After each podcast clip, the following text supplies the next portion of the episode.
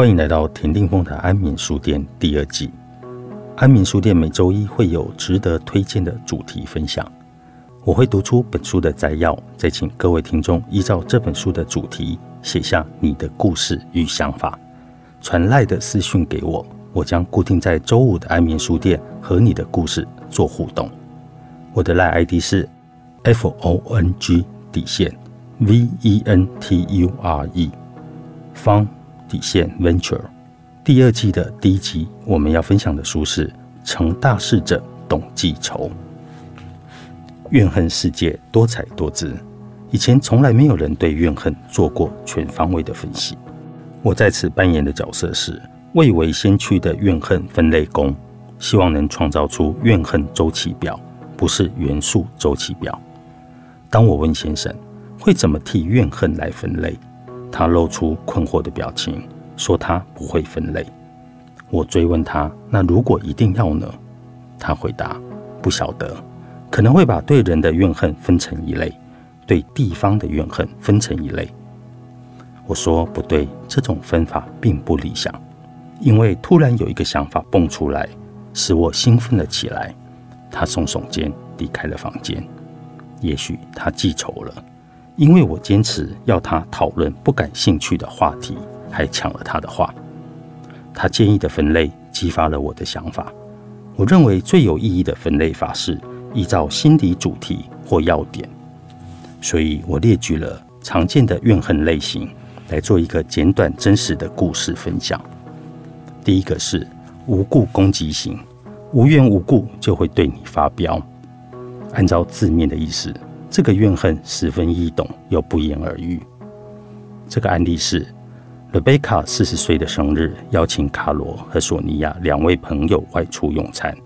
瑞贝卡和索尼娅住在同一条街，瑞贝卡就顺路搭索尼娅的车一起出发。卡罗则直接约在餐厅见面。一路上，两人聊了近况与八卦。抵达餐厅后，卡罗先祝贺瑞贝卡。问他收到哪些生日礼物？接下来的十分钟，索尼娅就开始跟罗贝卡与卡罗一起寒暄。罗贝卡在旁边也听了，没有加入。不久，突然哭了，随即冲出餐厅。后来，罗贝卡红着眼睛回来，他们询问他原因。罗贝卡不高兴地说：“你们毁了我的生日。”索尼娅，你到餐厅就跟卡罗讲话。明明知道今天是我的生日，却完全不理我。索尼娅解释，她只是关心卡罗。同样的话，在开车路上也问了他。索尼娅不觉得自己有错，就算今天是罗贝卡的生日，也没有例外。但罗贝卡并不认同，他说：“这是我的生日晚餐，你们聊天不应该排挤我。”这是一个真实的故事。罗贝卡对他们的攻击完全是无缘无故的，所以应该要记仇。说来有意思，对于毁掉生日的指控，索尼娅和卡罗的反应截然不同。卡罗说：“什么？你心里有问题吗？滚开！我受不了你了。”然后就冲出餐厅。隔天，努贝卡打电话向卡罗道歉，卡罗原谅他，没有记仇，两人和好如初。在那一晚，索尼娅带着罗贝卡回家，一句话也没有说。罗贝卡细数着他们某些时候很要好的程度，仿佛胜过自己，但事实并非如此。索尼娅将罗贝卡载到门口，露出友善的微笑后，便开车回家。他想着晚上的情景，不希望被人无端的攻击，于是就封锁了罗贝卡。四年后。索尼娅的态度软化，在共同朋友的婚礼上，主动找罗贝卡攀谈，恢复了友谊。几年后，罗贝卡有一次喝醉了，再次提起生日晚餐的事件，开玩笑的说：“我不应该做出那种反应。”可是，拜托，你的行为也有一点混蛋，不是吗？索尼娅不晓得他指的是原本的事件，还是自己四年来都在回避罗贝卡的事。但不管是哪一种，索尼娅都觉得很有意思，因为卢贝卡竟然认为这全是他的错。第二种强人所难行，勉强你做不想做的事。对方勉强你做你不想做的事，让你陷入必须拒绝他人的尴尬处境。因此，为了避免陷入于不义，千万别强人所难。但我们也要懂得勇于拒绝，不需要感到内疚。这个案例是这样的：Selina 和宝林算是同事，两人是同产业的自由工作者，有时在开会时会碰到，相处也很融洽。但是 Selina 非常爱指挥人，喜欢按自己的意思在做事。往好的一面来看，她精力充沛，组织能力很强，不仅说到做到。绝大多数的成果也很完美，正因为大家只注意到他聪明、高效率、专横的一面，忽略了他独特的善良，是已经到了会照顾病重妹妹的程度。宝林心想，如果自己有妹妹的话，也会这么做，因此对 Selina 的高尚行为很感动。Selina 有一位闺蜜叫做凯西，她经常遇到倒霉事。只要一有麻烦，Selina 就会陪在身边，或者聊好几个小时的电话或 Skype，两人交情非常好。后来宝林搬到凯西家对面，他从未见过凯西，但竟然是 Selina 的好友。宝林决定去拜访他。宝林自我介绍后，邀请凯西过来喝咖啡。他很喜欢凯西，现在也是如此，但喜欢的程度有限，因为宝林发现。凯西的住所肮脏到你真的不想坐下来，再加上他悲惨的生活状态，使他很想迅速逃离。因为宝林喜欢整洁的生活，于是决定尽量少跟凯西接触，只在必要时会约在自己家或外头见面。有一天，宝林对我说，他收到一封 Selina 寄来内容很长的电子邮件，信中写道：凯西正处于低潮。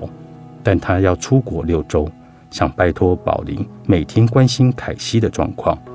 如果发现他深陷绝望，就去鼓励他，诸如此类的内容。这个请求吓到了宝林，因为瑟琳娜竟以为他和凯西的关系也是很亲近，认为会跟他一样为凯西奉献。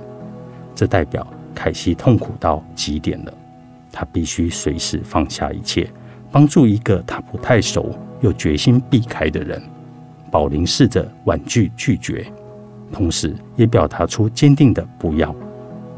舍丽娜立刻回信：“别担心，那就这样了。”尽管如此，宝林还是记仇了，因为舍丽娜害他变成一个无情的人，不愿帮助对面的女人，即便是遇到麻烦事，也是狠心不愿帮忙。不过，宝林最大的怨恨是当共同熟人听到此事时。多半会觉得他残忍又冷血，这使他更气瑟丽娜。但瑟丽娜却没有意识到，她理所当然的以为宝林必须随时照顾他朋友的无理要求，其实已经超过自以为是的程度了。第三种类型，愚蠢玩笑型，不合时宜的开玩笑。对方可能只是在开玩笑，但谁在乎呢？玩笑话还是有可能不合时宜。冒犯到别人，或者为了回避对方的攻击，说出其实是反映真实的玩笑话。这个案例是：梅丽莎花了一大笔钱租了一间豪宅，好让整个家族能够一起出席特别的活动。梅丽莎的伯父带了交往不久的女友桑布，聚会到一半时，梅丽莎外出遛狗一小时。当她回来按门铃时，桑布开门，以开朗的声音说。今天不行，谢谢。然后当着他的面用力关上门，这是在开玩笑。几秒后，桑布打开门说：“哈哈，进来啦。”桑布没有伤人的意思，但梅丽莎从此就开始不喜欢他了。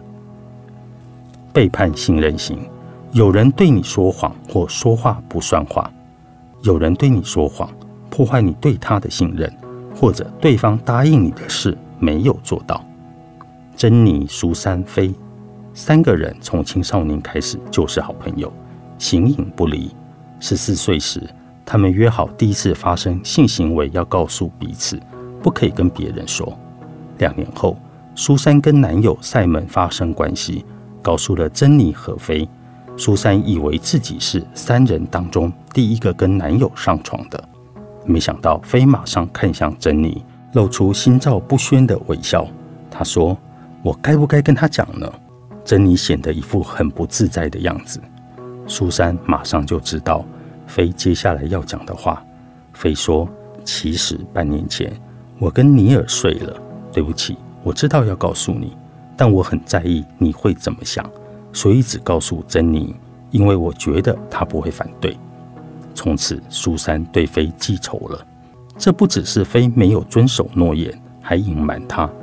苏珊心知肚明，菲只跟珍妮说，是因为他想跟珍妮的关系更亲密而排挤她。在苏珊看来，菲透露了两件事：一是菲跟尼尔睡了；二是珍妮知道并保守秘密。这很明显是挑拨离间珍妮与自己，让珍妮站在他那边。但苏珊才不让菲称心如意，她不对珍妮记仇，因为她知道珍妮很为难，所以三人还是好朋友。但这件事之后，苏珊再也没有真心信任飞。但因为珍妮还是喜欢飞，为了不让他难做人，苏珊没有出言攻击。不过自从高中毕业后，苏珊就断绝与飞的联络。三十年后，飞找到苏珊的脸书，寄出一封语气和善的电子邮件。他说：“嗨，你好吗？期待收到你的回音。”苏珊想着是否该回信，但想到与飞相处时他的态度恶劣，便不想再重修旧好。伪善型对你有双重标准，对自己与他人有双重标准，就是伪善型的怨恨。案例：凯伦的好友奥黛丽经常在社群上贴文，仁慈不用花费分文，待人要和善。你遇到的每一个人都有一场你毫无所知的辛苦战役要打，等这一类的内容。不过，每当凯伦不如奥黛丽的意，就会变得很刻薄。奥黛丽永远不会思考自己的言行举止有多么表里不一。明明贴了爱与仁慈的文章。但现实生活中，只要惹怒他，就会翻脸不认人，使得凯伦对此非常记仇。说谎之徒型把伤害别人的行为合理化，这种怨恨极其重要，因为说谎之徒型的怨恨事件是在道德上严重冒犯别人。如果某一个人曾对你出现这类型数个或只有一个的怨恨，你却仍然与他交往，建议你审慎思考。并采取防范的措施，以防对方再度伤害你。这是为了你与周遭的人好。